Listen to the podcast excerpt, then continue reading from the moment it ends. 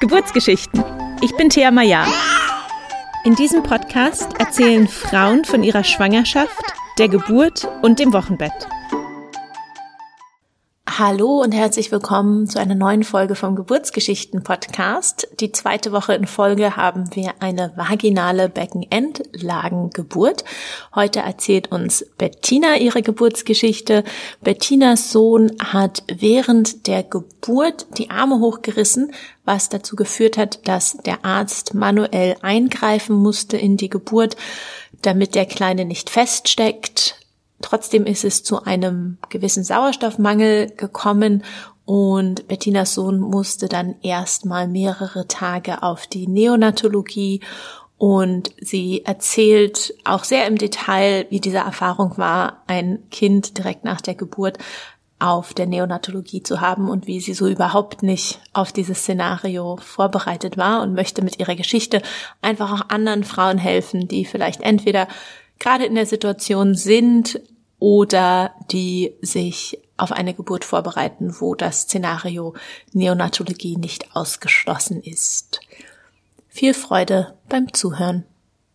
Die heutige Folge wird dir präsentiert von Windelbär. Mullwindeln sind im Alltag mit Baby nicht wegzudenken. Ob als Still- oder Spucktuch, Wickel- oder Spielunterlage, frisch gebackene Eltern brauchen sie immer und überall.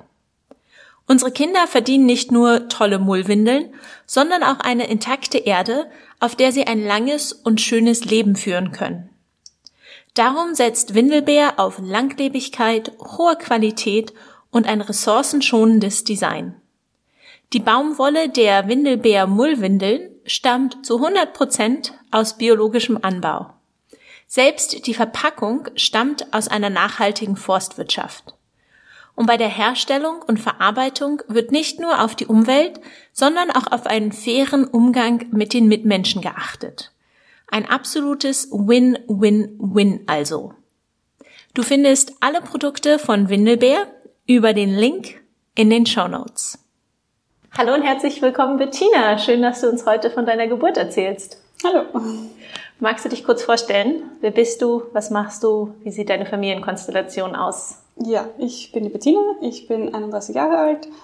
Ich wohne in Wien mit meinem Mann und mit meinem Sohn, der jetzt neun Monate alt ist.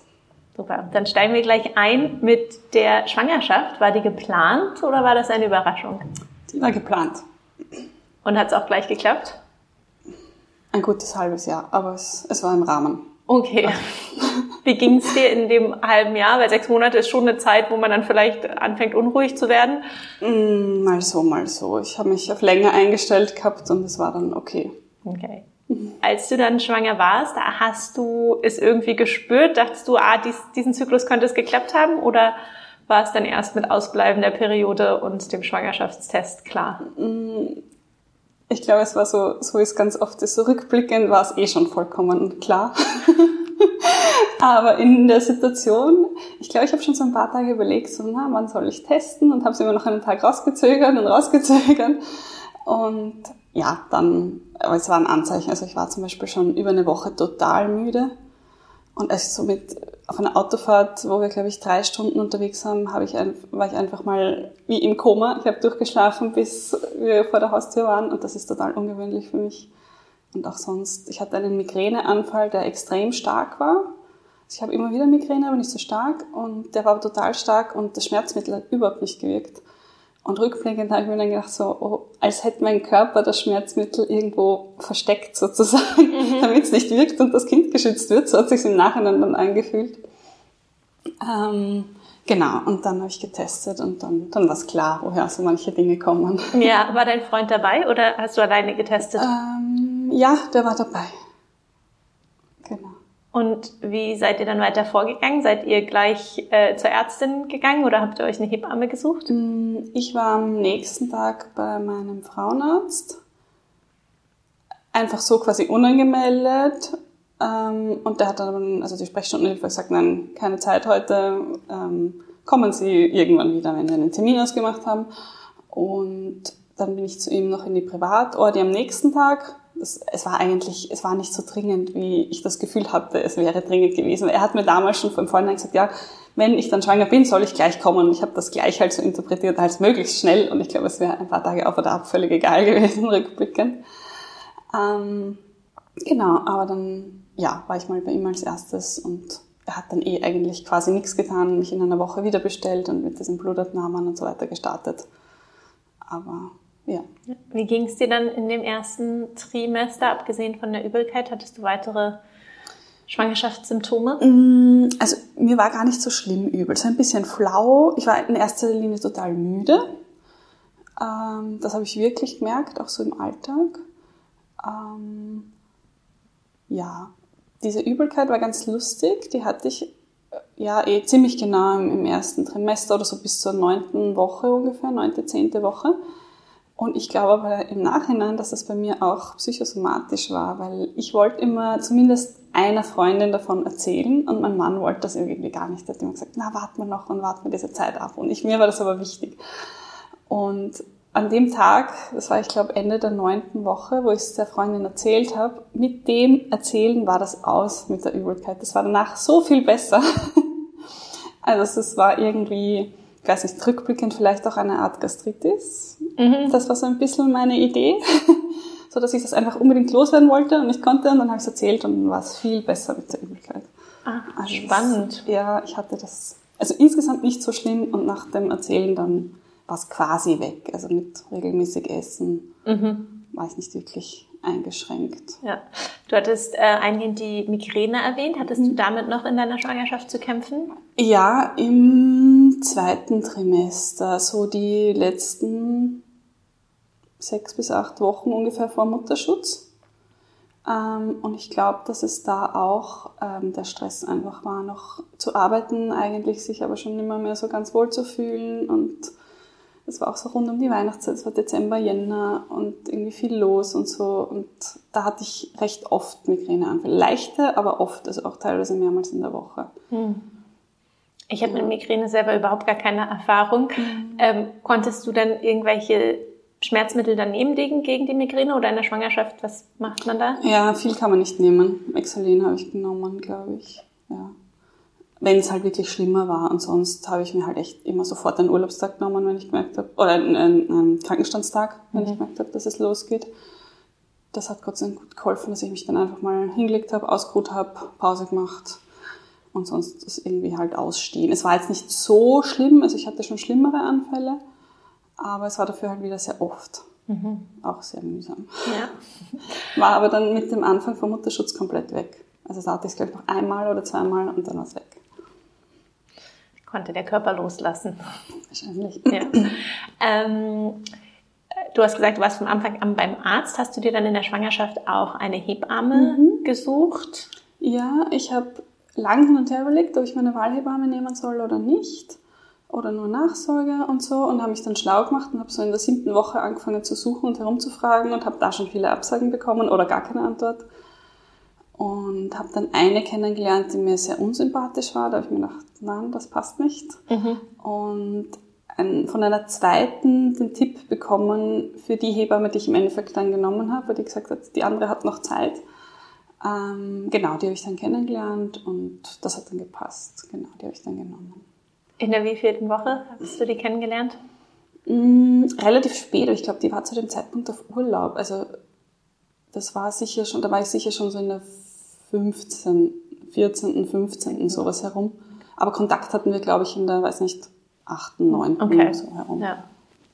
Muss man hier in Wien echt schnell sein. Mhm. Ja, es, es eben, es war, ich hatte keine Wahl mehr, das war die letzte sozusagen, die, ja. die mir dazu gesagt hätte. Ja, hier der, der österreichische Begriff für die Beleghebamme, Wahlhebamme mhm. trifft dann auch manchmal nicht so ganz zu, wenn man nicht wirklich wählen kann. Das hatte ich ja auch. Ähm, wie hast du dich denn dann auch zusammen mit deinem Partner auf die Geburt vorbereitet und was hast du dir so vorgestellt für die Geburt oder wie hattest du das ähm, geplant? Ähm, ich habe, was habe ich alles gemacht? Ich hatte so ein Buch, so Tag für Tag durch die Schwangerschaft oder so, wo man jeden Tag kurz lesen kann. Das war ganz interessant, so mal einfach auch zu wissen, was mit dem Kind passiert und dann kommen ja immer mehr so Informationen auch über Geburt und nach der Geburt und so dazu und Ähm, habe auch sonst ein paar Bücher gelesen. Ich kann es jetzt gar nicht mehr sagen, was genau, aber von der Einstellung her habe ich, glaube ich, mich eher mental als körperlich vorbereitet. Ähm, also so einfach so ein bisschen das Ganze locker sehen, gemütlich angehen sozusagen. Ähm, bisschen auch mit Atemtechniken. Da habe ich auch zwei, dreimal so einen Online-Atemkurs gemacht vom Eltern-Kind-Zentrum in Wien, der mhm. Das war voll super. Das hat mir sehr gut geholfen. Das war so ähm, Atemtechniken, wo man schon wirklich so die Geburt ein bisschen durchspielt, also in die verschiedenen Phasen, wie man da atmet und dann wie lange eine Wehe dauert, hat die Kursleiterin dann immer quasi gestoppt und in der Zeit sollten wir halt ähm, so atmen, wie wir dann atmen sollen und was man in den Wehenpausen machen kann, dann war so Bewegungen und so hat sie uns gezeigt. Das war echt sehr hilfreich. Und auch so autogenes Trainingssätze hat sie dann auch immer eingebaut. Das habe ich dann oft gegen Ende der Schwangerschaft auch so als Einschlafhilfe eigentlich genutzt. Mhm. Das hat auch super funktioniert. Und Meinen Podcast hast du gehört. Genau, du deinen Podcast habe ich gehört. Wobei in der Schwangerschaft schon sehr selektiv. Vor der Schwangerschaft mehr, da habe ich mir einfach quer durch alles angehört und in der Schwangerschaft sehr selektiv. So Verstehe auf die Triggerwarnungen auch geachtet und was spricht mich gerade an und was nicht. Und den Podcast Die friedliche Geburt, davon habe ich auch relativ viel gehört. Mhm. Genau. Und ähm, wie hast du dir denn die Geburt vorgestellt? Weil es lief ja dann doch etwas anders ab, als du es dir vielleicht ursprünglich ähm, erträumt hattest. Was war so dein Plan für die Geburt? Mm, ja, das einfach irgendwie so natürlich wie möglich, so entspannt wie möglich, lange zu Hause sein, dann mal gemütlich, am besten mit dem eigenen Auto ins Spital fahren. Ähm, mein Mann soll eben dabei sein. Ich habe so ein bisschen diese Dinge, die ich mir vorgestellt habe, auch zusammengeschrieben gehabt, nach der Wahlhebamme dann gegeben. Ebenso möglichst wenig Eingriffe, möglichst wenig irgendwelche Dinge von außen, eben Medikamente oder sonst irgendwas. Ähm, es soll irgendwie eine ruhige Stimmung herrschen. Sie soll gut mit mir kommunizieren, wenn es wichtig ist und wenn irgendwelche unwichtigen organisatorischen Dinge sind, soll sie mit meinem Mann drüber reden. Ähm, ja, also irgendwie so entspannt und dann kommt das Kind eben auf die Welt und dann wird es auf den Bauch gelegt und darf gleich mal trinken oder kuscheln oder man schaut sich das Kind halt einmal an und lernt es kennen. Mhm. Ähm, und dann in, am allerliebsten wäre ich dann gleich nach Hause gegangen. Eine die ambulante. Geburt. Genau. genau. Ähm, wart ihr in dem Krankenhaus angemeldet, in dem du dann auch letztendlich entbunden hast? Ja, genau. Okay, das, mhm. ähm, das war dann so. Genau, ich habe schon angedeutet, es lief dann nicht ganz so, wie du es dir vorgestellt hast. Ähm, dein Kind kam in Beckenendlage zur Welt. Mhm. Wann wurde das festgestellt, dass das Kind mit dem Kopf nach oben sitzt? Relativ früh schon. Also das war schon, ich glaube so circa zehn Wochen vor Termin, mhm. war er schon einmal in Beckenendlage. Und dann hat es immer noch geheißen, er dreht sich noch, kein Stress. Und dann habe ich halt alles Mögliche ausprobiert, von irgendwelchen Turnübungen, so Becken hochheben und hochlagern und Vierfüßler und irgendwelche gewissen Bewegungen. Und mit der Hebamme habe ich dann ein paar Mal gemoxt. Also ich habe wirklich alles probiert, das geht. Und dann war auch eine äußere Wendung geplant oder wurde mir vorgeschlagen mhm. und ich habe es auch gemacht, schon aber mit dem Gefühl, das wird nichts. Es war dann auch so. Kannst du ganz kurz für diejenigen, die nicht wissen, wie so eine äußere Wendung mhm. abläuft, das nochmal beschreiben? Mhm. Also das ist wirklich, ähm, von außen wird versucht, das Kind zu drehen. Man liegt am Rücken und bei mir war es eine Ärztin und ein Arzt, die haben wirklich mit ihren vier Händen auf meinen Bauch gegriffen und versucht, dem Kind in die eine oder in die andere Richtung einen Schubs zu geben. Ähm, das, dieser Versuch dauert, ich glaube, vielleicht eine halbe Minute oder so oder maximal eine Minute, ich glaube nicht sehr lange. Ist aber wirklich so, dass, das, dass sie von außen das Kind angreifen und versuchen, das Kind im Uhrzeiger oder gegen den Uhrzeigersinn zu drehen. Und bei mir haben sie es dreimal versucht, zweimal in die eine, einmal in die andere Richtung und es ging aber nicht, hat sich nicht drehen lassen. Währenddessen oder davor und danach immer wird ähm, geschallt und die Herztöne werden überwacht und es ist alles auch vorbereitet für einen etwaigen Notkaiserschnitt, falls das irgendwie zu sehr äh, Stress auslösen würde beim Kind. Das heißt, es wird auch erst relativ kurz vor Termin gemacht. Bei mir war ich glaube, in der 36, zwischen 36 ja, und 37. Der Woche ist Genau, so zweieinhalb Wochen mhm. ungefähr vor Termin. Ähm, genau, und dann bleibt man eine Nacht im Krankenhaus zur Überwachung, schreibt man halt regelmäßig ZTG, ob eh alles passt. Und wie gesagt, bei mir hat es eben nicht funktioniert. Mein Sohn wollte nicht. Er hat es aber sicher gespürt, er war extrem aktiv. die nächsten 24 Stunden circa. Er hat so viel gestrampelt wie nie, die ganze Nacht durch.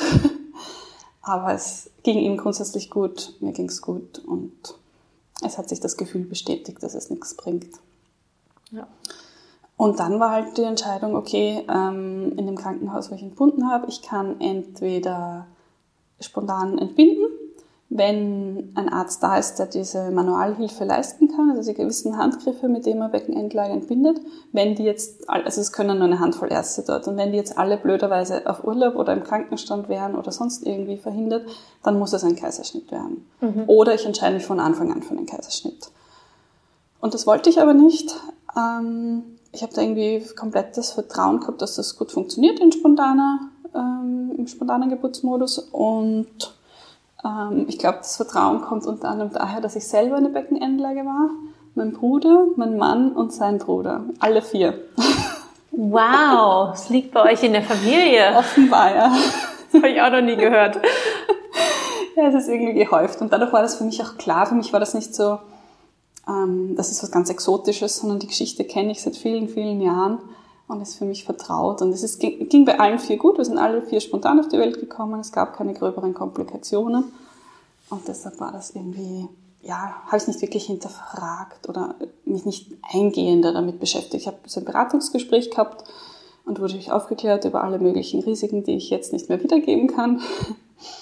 Ähm, das nimmt man dann so hin und beim einen Ohr hinein, beim anderen Ohr hinaus und es wird schon alles gut gehen. Vor allem, du hattest es ja vorhin auch schon gesagt, gerade beim Podcast auch, man wird, wird irgendwann sehr selektiv in der Schwangerschaft mit den Informationen, die man ja. auch an sich ranlässt. Ja, total. Ja. Ähm, wann ging denn dann die Geburt los? In der wievielten Woche warst du? Weil das ist vielleicht auch nochmal ganz wichtig für Leute, also für die, die zuhören und sich mit Beckenendlagengeburten auskennen. Bei Beckenendlagengeburten werden generell keine Interventionen gemacht, also man wird nicht eingeleitet, ähm, wenn man über Termin geht irgendwas. Also es muss immer spontan losgehen und alles natürlich ablaufen für die spontane Beckenentladen. Lagengeburt. Genau, und das hat auch mir die Ärztin, mit der ich dieses Aufklärungsgespräch äh, gehabt habe, so gesagt und auch die Hebammen, mit denen ich nachher gesprochen habe, so entweder es läuft alles wie am Schnürchen, spontane Geburt ist möglich, oder es ist irgendwie von Anfang an der Wurm drinnen und äh, es dauert alles zu lang oder der Muttermund öffnet sich nicht oder so. Und dann sagt man immer, man hat genug Zeit, aber man macht einen Kaiserschnitt bei der Beckenendlage. Also ich war so ein bisschen eingestellt auf Kaiserschnitt, wenn irgendwas nicht passt von diesen ganzen Faktoren. Genau, es ging dann los ähm, an einem Donnerstag in der Nacht, Donnerstag auf Freitag in der Nacht, da war ich ähm, acht Tage vor Termin quasi. Genau, da bin ich irgendwann in der Nacht aufgewacht und habe gedacht, oh, ich habe so Rückenweh, Kreuzweh, ein Muskelkater wahrscheinlich weil ich irgendwie am Tag davor noch ein bisschen Gartenarbeit gemacht habe und dann dachte, okay, ist halt ein bisschen überanstrengend und war dann so ein, zwei Stunden wach in der Nacht und war dann auch ein bisschen so auf der Yogamatte und mich ein bisschen bewegt irgendwie und dann ist es besser geworden, dann ist es schlechter geworden. Und irgendwann habe ich dann so gedacht, ah, vielleicht doch nicht nur ein Muskelkater, es geht vielleicht los.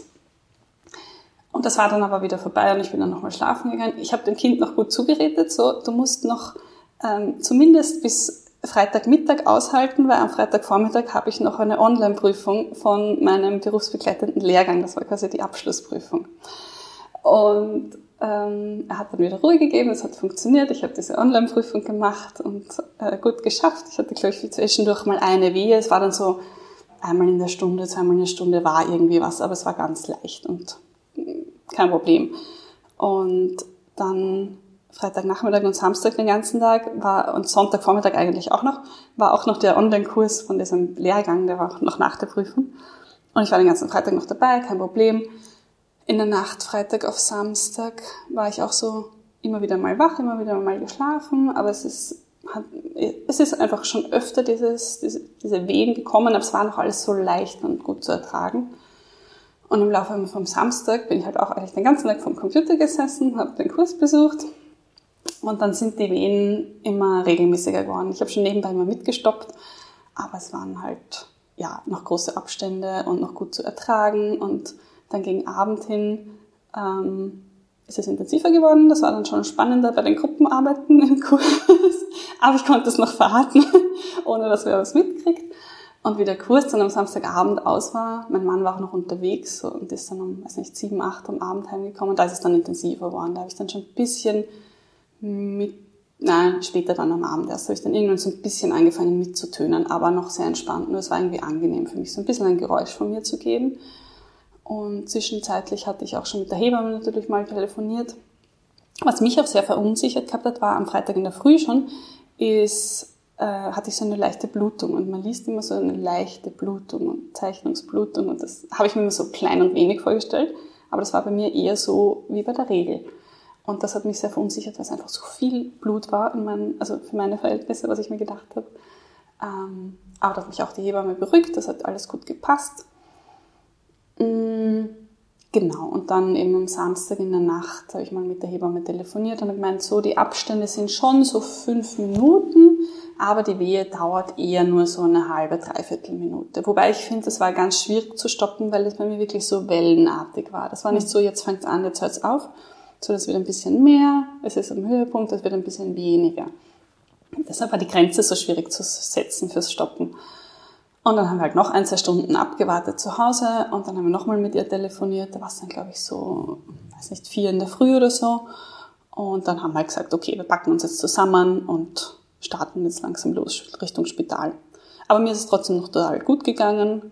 Wir sind dann noch mit einem eigenen Auto gefahren und bei, bei der Autofahrt habe ich mir überlegt, so, ja, ich werde jetzt die Hebamme nochmal fragen, wie das ist mit den ganzen Schmerzmitteln, weil wir sind ja jetzt wahrscheinlich gerade mal am Anfang. Das dauert jetzt mindestens, weiß nicht, 24 Stunden noch oder noch lange und ich werde noch Energie brauchen. Es wird noch viel schmerzhafter. Und dann kommen wir im Spital an, dann war es halb sechs in der Früh und die Hebamme war dann, glaube ich, so um sechs oder so da. Und ähm, die anderen Hebammen haben mich dabei schon mal mit dem CTG ähm, CTG angehängt und da geschaut und wie sie mich dann untersucht hat, so um sechs, viertel sieben, ähm, tastet sie halt den Muttermund und sagt so, hm, Bettina, ich weiß nicht, ich glaube, du bist komplett verstrichen, da ist nicht mehr viel. Also mindestens neun Zentimeter. Und wir sind irgendwie alle drei aus allen Wolken gefallen, weil wir uns gedacht haben, so, wir haben halt erst den ersten kleinen Schritt auf dem Weg geschafft und dabei war der Weg geschafft. Und das war irgendwie total cool, weil ich mir gedacht habe, okay, Wahnsinn, ähm, ich habe keine, nicht geschrien, es war nicht wahnsinnig schmerzhaft. Ich habe mir das viel schlimmer vorgestellt. Also ich muss echt sagen, ich hatte, glaube ich, extrem Glück. Es war echt nicht so schlimm. Und dann, genau, dann hat irgendwann die Hebamme ähm, herumtelefoniert und gefragt halt, wer eben zuständig wäre jetzt für die äh, Manualhilfe bei der Beckenendlage. Und dann ist irgendwann sogar der Oberarzt, also der, der Primar, der Oberste, ähm, äh, vorbeigekommen und hat sich das mal bei mir angeschaut und dann, dann gab es noch einen Wechsel, weil der ist dann wieder, also einen Dienstwechsel, das ist dann ein anderer Arzt noch gekommen später, ähm, der dann im Endeffekt dabei war. Und genau, sonst war einfach mein Mann dabei und die Hebamme und es hat eigentlich gut geklappt. Das haben dann relativ bald die Presswehen schon angefangen. Die Phase hat dafür bei mir ziemlich lang gedauert. Also ich glaube, das war schon so zwischen zwei und zweieinhalb Stunden. Das habe ich als anstrengend in Erinnerung. Also das war einfach so, ich war die meiste Zeit im Vierfüßler am Bett oben und während der Wehe habe ich mich immer so nach hinten unten gesetzt und so in den Polster oder in die, oder was die Matratze, ich weiß gar nicht mehr genau, so hineinge presst irgendwie und versucht halt zu drücken und mir war extrem heiß. In jeder Pause habe ich mich irgendwie mit einem Waschlappen abgewischt und ein Stück Wasser getrunken und also das habe ich so richtig als sportlich anstrengend in Erinnerung. Mhm. Ganz kurz, ähm, dein Mann war dabei, die Hebamme, der Arzt, war sonst noch wer im Raum, weil ich weiß, dass manchmal bei Beckenendlagen Geburt der Raum ganz schön voll werden kann. Erst zum Schluss. Okay. Bis dorthin war eigentlich sonst niemand dabei. Und auch der Arzt war zwar die meiste Zeit dabei, wobei, nein, ich glaube am Anfang gar nicht so, da war er mal kurz da zur Untersuchung und dann ein bisschen dabei und dann ist er wieder raus. Also, aber zum Ende hin ja. Zum Ende hin war dann noch eine zweite Hebamme ähm, und eine, ich glaube, eine Kinderärztin und eine Kinderkrankenschwester. Mhm. Genau, da haben sie mich auch darauf vorbereitet, dass möglicherweise viele Leute da sind, möglicherweise bringt jeder von denen noch irgendwen mit, der das anschauen oder lernen will. ähm, ja, genau. Okay, und wie war es dann in den finalen Zügen der Pressphase? Ähm, da musste ich mich dann umdrehen, ähm, also so quasi sitzend, halb sitzend am Bett. Ich hatte dieses Tuch in der Hand zum Anhalten und die Beine so aufgestellt und der Arzt ähm, sollte dann eben das Kind quasi irgendwie manuell, manuell entbinden mit äh, irgendwie gewissen Handgriffen. Und ich habe mitgekriegt, dass schon im Vorhinein die Stimmung so immer wieder ein bisschen angespannt war. Die Hebamme hat mir irgendwann mal so ein Lavendeltuch mit Lavendelöl zum Riechen gegeben. Das habe ich als wahnsinnig intensiv in Erinnerung. Ähm, genau, und es, wurde immer wieder so ein bisschen herumgetuschelt. Ähm, und dann, genau, ganz zum Schluss bin ich eben so gesessen und dann habe ich nur mitgekriegt, also aus meiner Sicht jetzt momentan, ähm, in der Situation war, die Hebamme möchte meinen rechten Arm, steht auf meiner linken Seite, möchte meinen rechten Arm haben, um mir irgendwas noch intravenös zu, spritzen. Und ich habe mir in dem Moment gedacht, so, was will sie mir jetzt noch spritzen? Dieses Kind ist in den nächsten Sekunden da. Und in meiner Vorstellung war das immer so, wenn man irgend so spritzt, das dauert mal ewig, bis das irgendwie ankommt.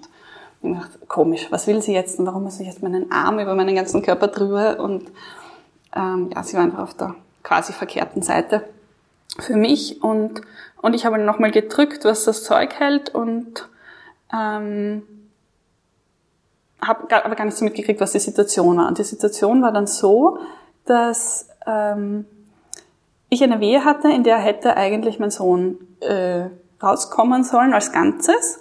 Ging aber nicht. Er ist nur bis zur Hälfte gekommen, also ähm, Kopf und Füße. Und ähm, ist dann quasi gesteckt bis zum Bauch, weil er beide Arme über Kopf hatte.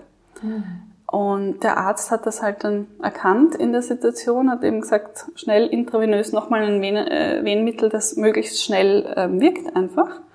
Und in der nächsten Wehe hat er dann hineingegriffen und den Arm, der so über dem Kopf war, ähm, entlang vom Körper nach unten gezogen, dann das Kind um die Hälfte gedreht, das auf der anderen Seite nochmal gemacht und dann den Kopf rausgeholt. Mhm. Und ähm, das ist einfach schwierig und der Arzt muss ziemlich tief hineingreifen, um das zu machen und hat mir auch im Nachhinein nochmal rückgemeldet, das war einfach für ihn auch anstrengend. Also ich habe es so mitgenommen, mit, also wahrgenommen, dass er als würde er wirklich schwer arbeiten, er hat total geschnauft. Mhm. Und er hat mir im Nachhinein auch gesagt, ja, es war schwere Arbeit für ihn. Also das, das war einfach total aufregend und anstrengend, glaube ich, auch für ihn. Und ähm, genau, und dann ist mein Sohn ähm, gleich von der Kinderärztin genommen worden, gleich rausgetragen worden. Also ich habe nur mehr aus dem Augenwinkel auf die Kinderärztin ähm, weggehen sehen, weil ich noch halt voll mit Atmen und Luft holen beschäftigt war. Und ich war auch vorbereitet, weil Sie gesagt haben, bei Beckenendlagen wird öfter mal ähm, das Kind nochmal näher angeschaut, braucht vielleicht ein bisschen Sauerstoff oder ein bisschen irgendeine Unterstützung. Es passiert öfter mal, dass das Kind kurz auf die äh, auf diesen Reanimationstisch im Nachbarzimmer quasi kommt und dass es angeschaut wird und dann kommt es wieder zurück. Also es war natürlich nicht meine Wunschvorstellung, aber ich habe gewusst, dass es öfter passiert bei Beckenendlagen und habe mir gedacht, passt, das ist so und er kommt gleich wieder und ja, habe einfach mal Luft geholt und Luft geschnappt und warst bestimmt auch erstmal völlig Adrenalin und Oxytocin geladen nach so einer Geburt. Wahrscheinlich. also ich kann mich in erster Linie an Atmen erinnern. Okay.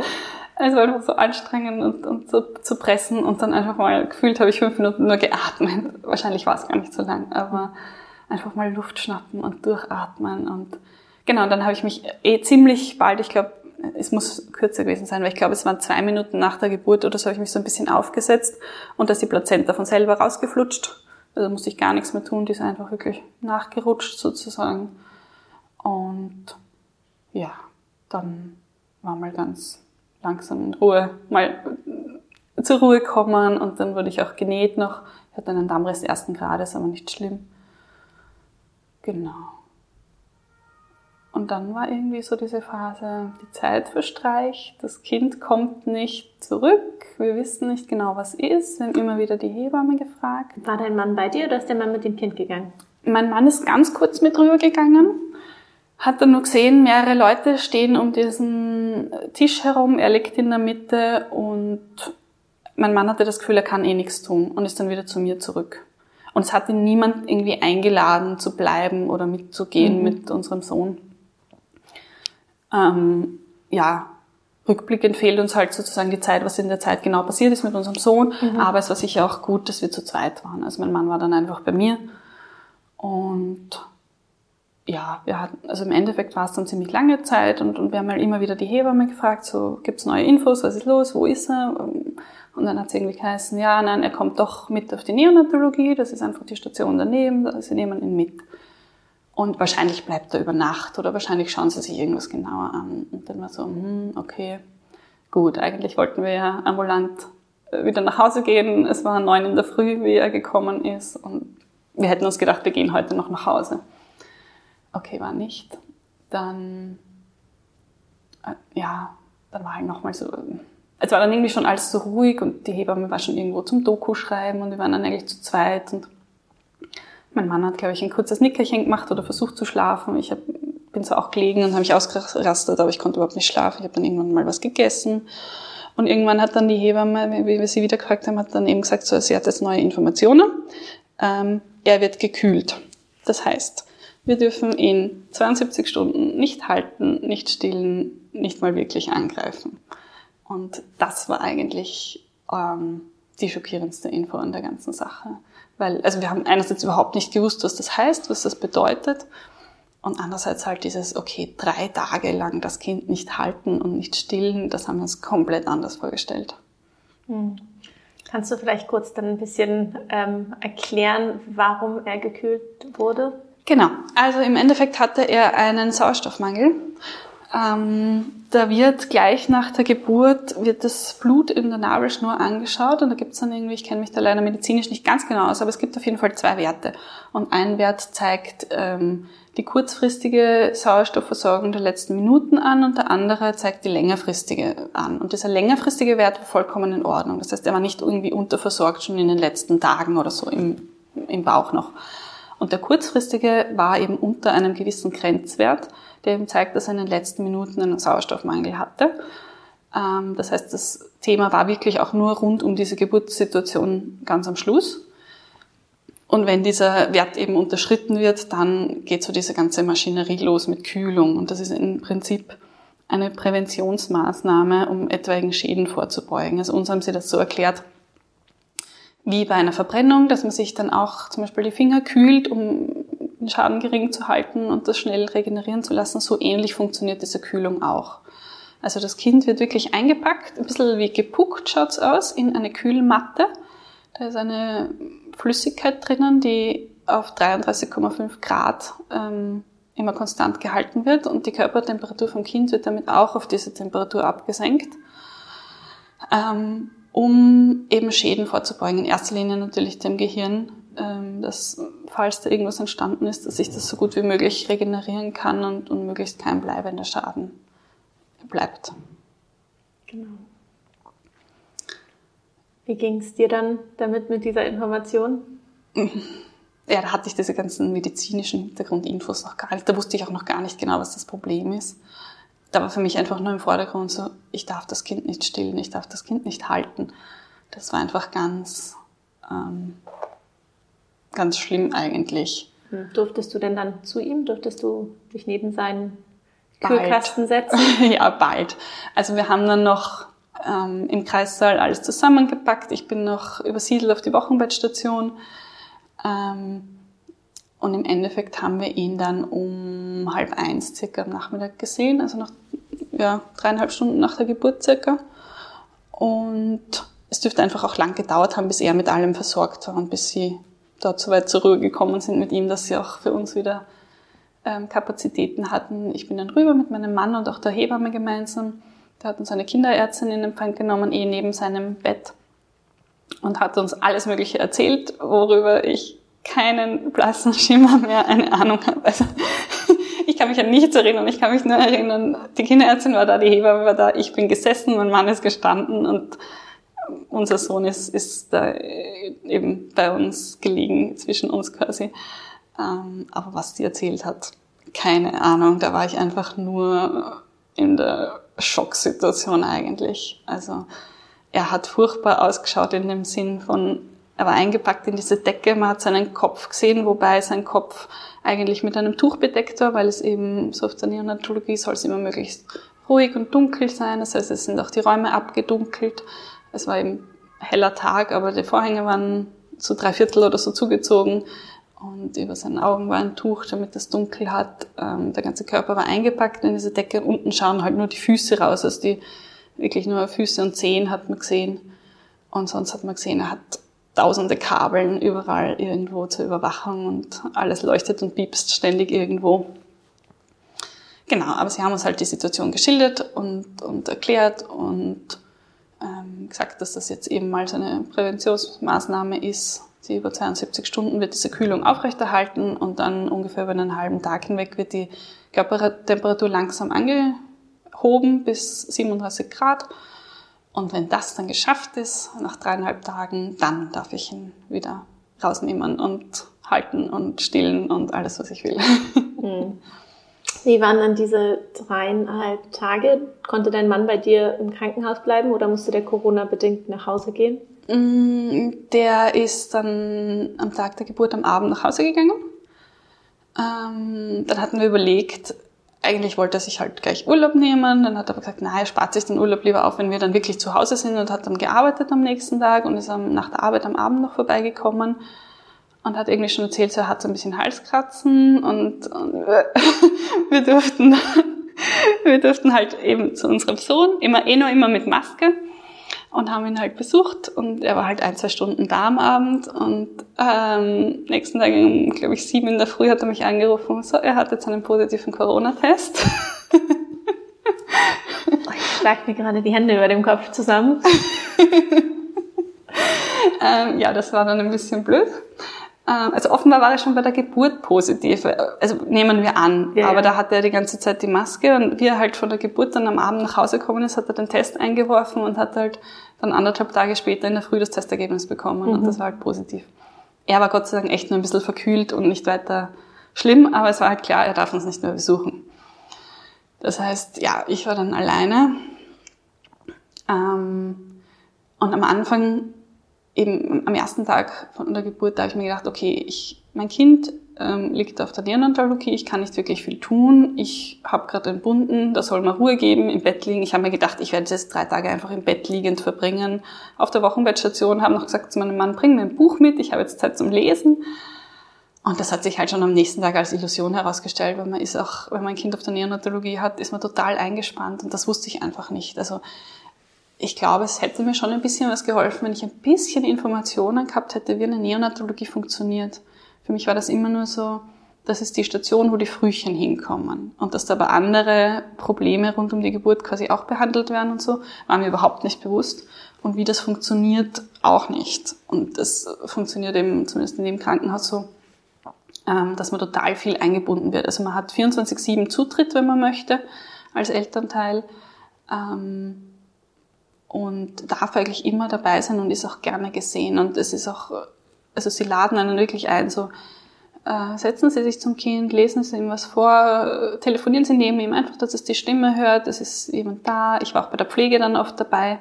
Also alle drei Stunden kommt jemand vorbei und schaut einmal nach dem Kind und ähm, werden eben Pflegehandlungen oder medizinische Handlungen durchgeführt und da war ich zum Beispiel immer, Sie haben gesagt, fürs Schnullermanagement bin ich zuständig, also irgendwie einen Schnuller in den Mund zu halten, mhm. weil das irgendwie so quasi die einzige Berührungsmöglichkeit ist. Also man Hand auf den Kopf legen oder so ging dann auch für eine kurze Zeit, aber sonst war eben die Berührung nicht möglich, weil ich ja mit meiner Körpertemperatur ihn angewärmt hätte und das sollte ja vermieden werden. Also man durfte so ein bisschen die Hand auf die Zehenspitzen legen oder halt eben kurzzeitig während der Pflege so mal über den Kopf streicheln, soweit es ging, weil da hat er ja das EEG. so ein bisschen oder irgendwie ihn ein bisschen berühren, aber nicht, nicht wirklich viel. Mhm. Genau, und zwischendurch habe ich viel Milch abgepumpt, damit das einfach auch in Gang kommt. Das hat bei mir auch sehr gut funktioniert. Und wurde ihm die Muttermilch über die Magensonde gegeben? Mhm, genau, er hat eine Magensonde, die wurde ihm gegeben. Ich glaube, es waren drei Milliliter oder so, alle drei Stunden. Das wurde aber immer nur angedaut. Also er hat es gar nicht verdaut, sondern es wurde ein bisschen im Magen vorverdaut und dann haben sie es ihm eigentlich über die Sonne wieder rausgezogen und was Frisches reingegeben, weil einfach das ganze Körpersystem so runtergefahren ist mit dieser Kühlung, dass er gar nicht verdaut. Also er hat ähm, über einen Nabelvenenkatheter direkt Infusionen bekommen, die ihn quasi ernährt haben. Damit wurde er mit allem versorgt, was er mhm. gebraucht hat. Aber über Magen oder so hat das gar nicht funktioniert. Er hatte auch kaum Ausscheidungen in der Zeit, weil er ja, auch nicht wirklich viel reingekommen ist. Ja. Das heißt, du hast die drei Tage damit verbracht, einfach neben dem Kühlkasten zu sitzen. Genau, genau. Ich war ganz viel dort, ähm, haben ihm dann halt auch ja, erzählt, wer angerufen hat oder eben auch neben ihm telefoniert, regelmäßig mit meinem Mann telefoniert. Das Gute war eben, der war dann, mein Mann war dann, glaube ich, sechs Tage oder sieben Tage gar nicht bei uns. Ähm, aber wir haben halt extrem viel Videos gemacht, damit mhm. er halt auch was sieht einfach. Und ich glaube, wenn mein Mann da gewesen wäre, hätten wir nicht so viele Videos von der Zeit mhm. und so viele Fotos. Aber so haben wir das eben. Und ja, habe ihm aus meinem Buch übers Stillen was vorgelesen, damit ich mein Wissen wieder auffrische und lauter so Sachen. Und es verging die Zeit eigentlich eh total schnell. Mhm. Und dann war endlich der Tag oder der Abend, wo ich ihn das erste Mal halten durfte und war halt noch schwierig, weil er doch noch einige Kabeln hatte. Und es war halt auch so, nur neben diesem Inkubatorbettchen durfte ich dann halt sitzen und ihn, ihn halten und mit dem Bonding ein bisschen starten und ähm, eben den ersten Stillversuch machen. Das hat überhaupt gar nicht funktioniert. Also ich wusste nicht, wie ich tue und wo meine anderen fünf Hände sind, um dieses Kind zu halten und ihm irgendwie die Brust zu geben und wie ich das machen soll. Und ähm, er war halt auch noch, er war halt auch noch unter Schmerzmitteln, muss man sagen. Also weil er kriegt, hat halt ziemlich viel Schmerzmittel gekriegt, weil diese Kühlung halt einfach unangenehm ist. Und das wurde dann so langsam abgesetzt. Und da war er sicher noch nicht einfach wieder voll bei sich. Mhm. Aber ja, wir haben es dann nachher noch geübt und er war dann noch, eine Nacht war er noch in diesem Inkubatorbett auf der Intensivstation quasi zur Überwachung. Und dann durfte ich mit ihm in sein Familienzimmer ziehen. Mhm. Also das ist auch ganz nett. Da gibt's dann eben so Zimmer, die nicht mehr ganz so intensiv äh, medizinisch, also wo, wenn das nicht mehr so notwendig ist, dass das Kind ganz intensiv medizinisch überwacht wird, gibt's so Familienzimmer auf der Neonatologie, wo einfach ein Bett für die Mutter oder für die Eltern ist und ein, ein schlichterer Inkubator quasi für das Kind. Und ähm, da wird man wirklich so herangeführt, das Kind auch schon viel zu versorgen. Also da war es auch einfach so, ich bin 24 Stunden da und auch verantwortlich und kriege halt noch Unterstützung. Es wird mir alles gezeigt, was ich eben machen muss oder wissen muss. Und am Anfang war es halt noch schwieriger, weil er schon noch einige Kabeln hatte. Also da hat er zum Beispiel noch den Nabelvenenkatheter, die Magensonde und dieses, ähm, dieses Band für die Überwachung, Puls und so. Mhm. Und Sauerstoffsättigung. Ähm, da, genau, und da war es halt einfach noch schwieriger, mit ihm umzugehen. Also die ersten ein, zwei Tage habe ich mich gar nicht getraut, ihn selbstständig hochzuheben, weil da halt überall Kabeln weghängen. Und gerade beim Nabelvenenkatheter haben sie immer gesagt, ah, da muss man ganz vorsichtig sein, den darf man nicht einfach so rausreißen. Und das, ja, grundsätzlich weiß man nicht, wie man mit einem Neugeborenen am Anfang umgeht und wenn dann noch Kabeln weghängen, war es einfach noch schwieriger. Aber da haben sie mir ganz, ganz, ganz nett geholfen. Es waren überhaupt alle Ärzte, alle Krankenschw äh, Krankenpflegerinnen, waren alle total nett, muss ich wirklich sagen. Gab es dann in der Zeit Gespräche mit den Ärzten über eventuelle Folgeschäden? Mm, ja, ein bisschen. Das habe ich natürlich immer gefragt. Ähm, und sie haben mir gesagt, ja, man kann es halt noch nicht so genau sagen. Man muss halt mal abwarten. Und das Große, was wir abwarten mussten, war das MR. Sie haben ein MR gemacht, wie er acht Tage alt war. Mhm. Und das war Gott sei Dank unauffällig. Also das war dann eine große Erleichterung. Wir waren insgesamt zehn Tage im Spital und eben am achten haben sie das MR gemacht und wir haben da gleich auch die Rückmeldung bekommen. Sie sehen jetzt nichts Auffälliges. Und während der Kühlung und auch, glaube auch einmal noch danach haben sie auch einen Schädel-Ultraschall gemacht, haben sie auch nichts Auffälliges gefunden. Das EEG und das EKG war sonst auch unauffällig während der Kühlung. Genau, und dann haben sie einmal noch, ich glaube auch am neunten Tag oder so, haben sie noch ein größeres ähm, EEG gemacht, was sie im Endeffekt nicht auswerten konnten. Dann haben wir es nochmal irgendwie zwei Wochen später oder so wiederholen müssen. Das war am Anfang noch auffällig. Also es wird halt zeigen, dass er in irgendwelche in Richtung Krämpfe tendiert mhm. oder so. Krampfanfälle verschiedenster Art. Ähm, das war noch auffällig und das haben wir dann einen Monat später wiederholt und das war dann schon unauffällig. Also das war jetzt auch nichts. Und auch aus heutiger Sicht ist Gott sei Dank alles in Ordnung. Ja. Wie war es denn dann, als ihr nach zehn Tagen aus dem Krankenhaus entlassen worden seid? Hat es zu dem Zeitpunkt mit dem Stillen geklappt? Mm, relativ. Also er war dann, glaube ich, schon einen Tag voll gestillt. Das war auch die Bedingung, dass wir nach Hause gehen dürfen, weil sie ihm gesagt haben, wir können nicht mit Magensonde und so nach Hause gehen, weil dann, es war diese Übergangszeit, eben nach der Kühlung, was einfach einmal kennenlernen, einmal nach und nach diese ganzen Überwachungsdinge loswerden.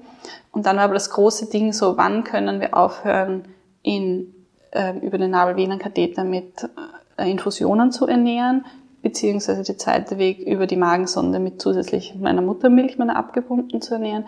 Man schafft das nur mehr übers Stillen. Und wenn er das kann, dann dürfen wir nach Hause. Und genau, das war dann mit zehn Tagen eigentlich der Fall. Und da waren auch eben diese zwei Untersuchungen noch abgeschlossen. Es war natürlich auch klar, dass wir das noch abwarten mussten.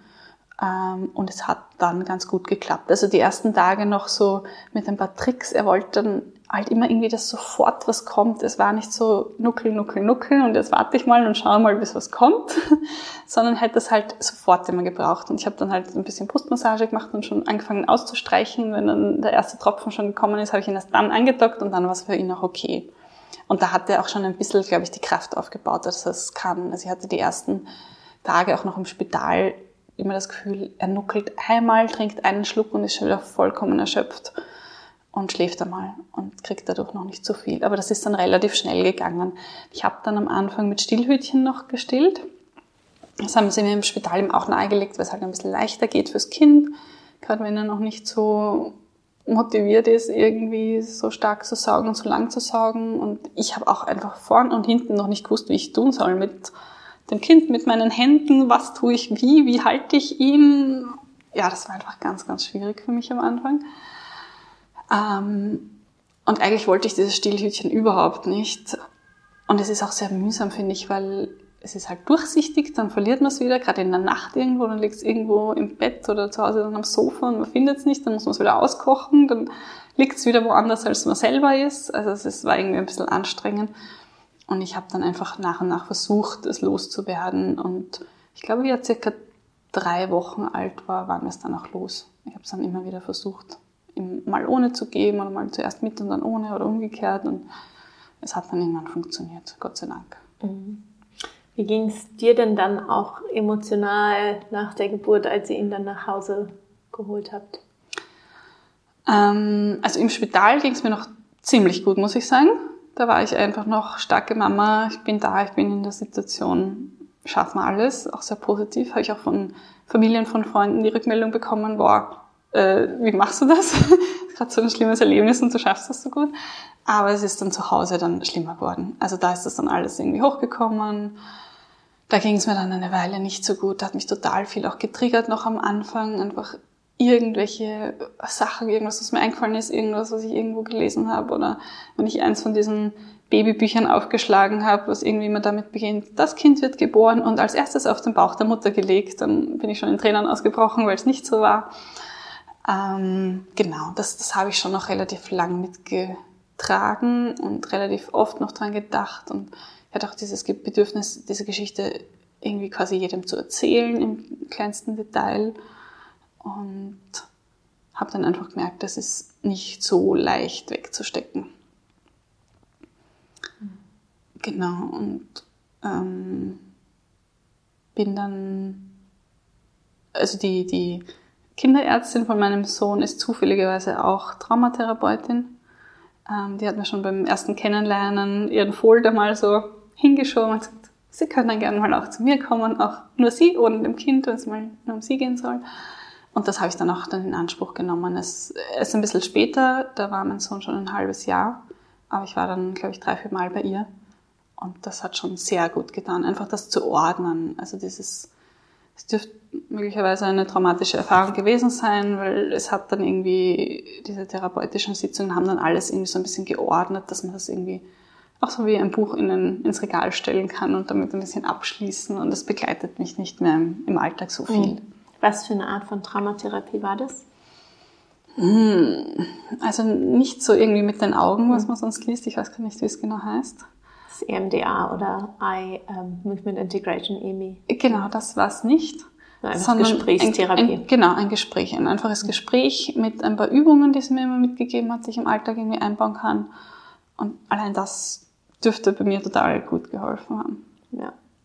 Und du hast es vorhin auch schon kurz erwähnt. Aus heutiger Sicht ist dein Sohn absolut gesund. Gibt es noch irgendwelche Untersuchungen, genau. die in der Zukunft anstehen? Muss da nochmal irgendwas Genau, wenn ein Kind auf der Neonatologie ist mit so einer Diagnose, dann ähm, wird man alle drei bis vier Monate einbestellt, wieder zu einem Check-up einfach, wo sie nochmal ein bisschen genauer schauen. Ist ähnlich wie eine Mutter-Kind-Passkontrolle, aber ein bisschen genauer noch, wo sie einfach nochmal motorisch ein bisschen genauer beobachten, was er schon kann, wie er sich anstellt, ob das alles, ob seine Bewegungen symmetrisch sind zum Beispiel oder irgendwelche solche Sachen. Aber es ist auch ganz viel Gespräch einfach mit mir, so wie, wie tut er sich, was macht er, was gibt es irgendwie was, was mir auffällt und sie beobachten ihn einfach ein bisschen, wenn er sich bewegt. Und genau, das haben wir jetzt alle drei, vier Monate. Ich glaube im ersten Jahr, ich glaube im zweiten Jahr wird es dann ein bisschen ausgedünnt. Und dann ist es, glaube ich, so ein bisschen nach Bedarf. Also sie haben es gesagt, bis er, glaube ich, fünf ist, ist es geplant. Aber ich habe jetzt auch schon gehört, dass das teilweise schon früher wieder ad acta gelegt wird, wenn eh alles passt. Mhm. Super. Liebe Bettina, dann danke ich dir, dass du uns auf diese Neonatologie-Reise mitgenommen hast. Ähm, bestimmt keine schöne Erfahrung, aber wie du gesagt hast, es hätte dir geholfen, ähm, ein bisschen mehr im Vorfeld drüber zu wissen. Und ich glaube, das kann ähm, super wertvoll sein für Frauen, die ähm, sich entweder in der Schwangerschaft schon auf eventuelle Szenarien vorbereiten wollen oder wenn die vielleicht gerade jetzt in der Neonatologie sitzen und dann einfach wissen, was auf sie zukommen kann. Vielen lieben mhm. Dank. Sehr gerne, danke. Das war die Geburtsgeschichte von Bettina. Wie immer freue ich mich darüber, wenn du den Podcast unterstützen würdest. Zum Beispiel auf buymeacoffee.com slash Geburt. Dort kannst du mich virtuell auf einen Kaffee einladen oder indem du den Podcast abonnierst in deiner Podcast-App oder eine Sternebewertung hinterlässt bei Apple Podcasts, auch gerne ein, zwei Sätze dazu schreibst, warum dir der Podcast so gut gefällt. Vielen Dank und bis nächste Woche.